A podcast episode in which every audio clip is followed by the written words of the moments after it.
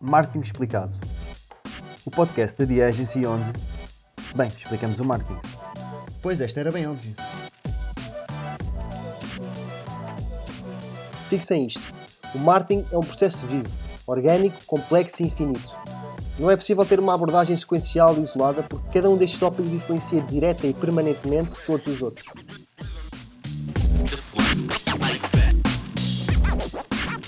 Estás a ouvir o episódio 2 de Marketing Explicado? Eu sou o João Batista, sou o host deste podcast e o melhor amigo de quem quer explorar um pouco mais a fundo o mundo do marketing. Neste episódio, vamos falar sobre aquele que, na minha opinião, é um dos tópicos mais subvalorizados do marketing, que é o branding. Apesar de fazer parte do vocabulário dos marketeers há bastante tempo e de ser um tópico frequente e abundante nos currículos universitários, creio que a maioria dos profissionais não sabe ainda muito bem o que quer dizer branding e creio que utiliza os termos que lhe são associados de forma indiscriminada e sem grande consequência prática. Podes pensar no branding como um conceito teórico vazio de sentido, utilizado como troféu por diversas áreas do saber, tais como a gestão, os recursos humanos, o marketing e até o design, para designar uma série de estratégias que, normalmente, visam definir e explorar a proposta de valor de uma determinada organização. Uns formulam missões e visões, outros definam os 4, 6 ou até 8 Ps, ou rabiscam os desenhos a que chamam marcas. Todos estão certos, todos estão errados, mas, sobretudo, todos estão incompletos. Este é de facto um assunto muito interessante. Dependendo da lente que utilizamos para analisar o branding, vemos sempre coisas diferentes que representam apenas uma parte desta realidade. Isto tende a acontecer porque o marketing é um campo do saber relativamente recente, que surge da gestão, mas que recebe influências de muitas outras áreas, como a tecnologia, o design, entre outras. Mas vamos falar sobre este tema num episódio específico mais à frente, portanto não me vou alongar muito. Numa tentativa um pouco livre e nada científica, atrevo-me a definir branding como a nomenclatura atribuída a um processo de criação, expansão e consolidação de uma marca. O foco principal nesta minha definição improvisada é, sem dúvida, a palavra processo. E isto leva-me ao primeiro tópico que me parece relevante abordar acerca deste tema. O branding não é um momento específico no tempo no qual se faz um logótipo ou se reposiciona uma marca. O branding é um processo contínuo de evolução e melhoria. É um processo permanente de construção da percepção que os outros têm sobre a nossa marca, o que naturalmente está em constante mutação. Tudo o que a marca faz, e também o que deixa de fazer, influencia a forma como as pessoas a percepcionam e, como tal, impacta o branding. Por isso, não basta fazer uma ação isolada e esperar que o valor da marca cresça sozinho. Esta é uma das razões que torna o social media uma ferramenta tão interessante para o branding, uma vez que assentam mais na consistência da comunicação do que no seu impacto isolado, ao contrário de, por exemplo, um anúncio de TV ou de imprensa. O branding também não é um logótipo, nem um conjunto de elementos gráficos utilizados na comunicação. O design é uma das consequências do branding, talvez seja a consequência mais visível e, por isso, talvez seja a mais impactante. O design, tal como a comunicação, advém de uma estratégia de marketing, por sua vez, advém de um plano de gestão. A estratégia de marketing serve para definir os objetivos intermédios necessários à concretização dos objetivos da gestão.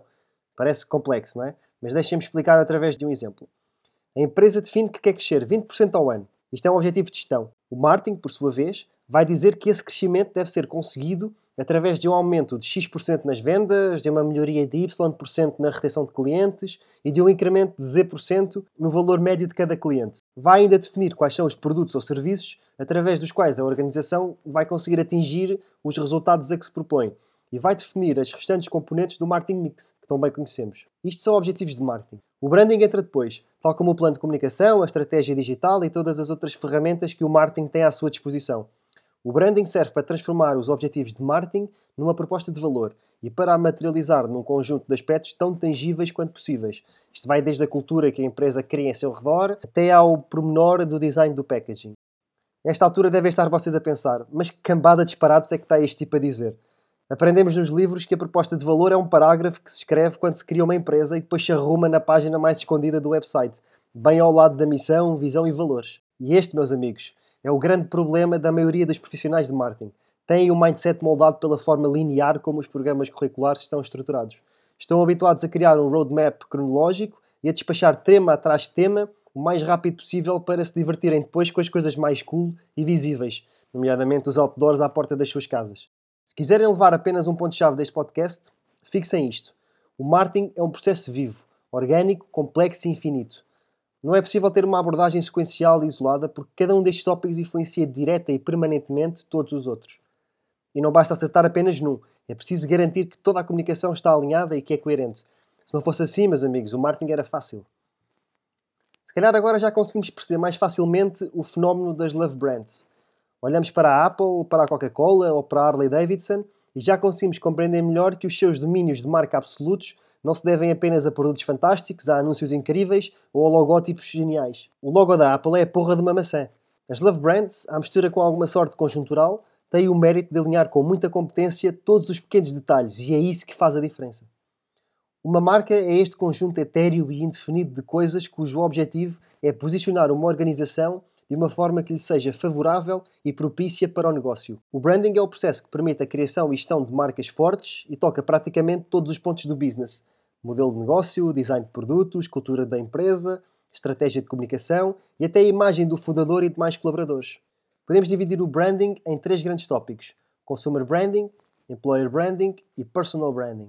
Enquanto o consumer branding é o branding a que todos estamos habituados e que se encarrega de tudo o que a organização faz para o seu cliente, o employer branding foca-se na forma como os candidatos e colaboradores de uma organização a percepcionam enquanto empregadora. Deixo o alerta para a crescente importância e valorização deste segundo tópico e para a incapacidade que a maioria dos marketeers ainda tem em compreender que falar de emprego não é falar de produto.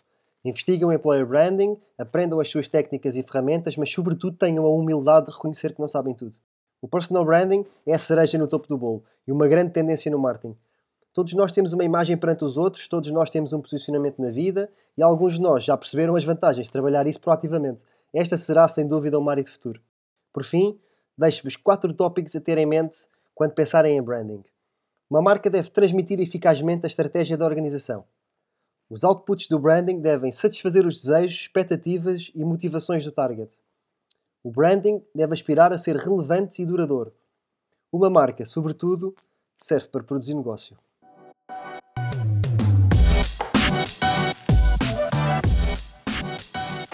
Pronto, este foi o segundo episódio de Marketing Explicado. Espero que tenham gostado, espero que tenham conseguido perceber que o branding é de facto um mundo enorme, que há muita coisa por onde pegar, temos muito mais para explorar em futuros episódios. Não percam, para a semana estamos de volta. Já sabem, façam like, façam share, ajudem-nos a crescer. Muito obrigado e até para a semana.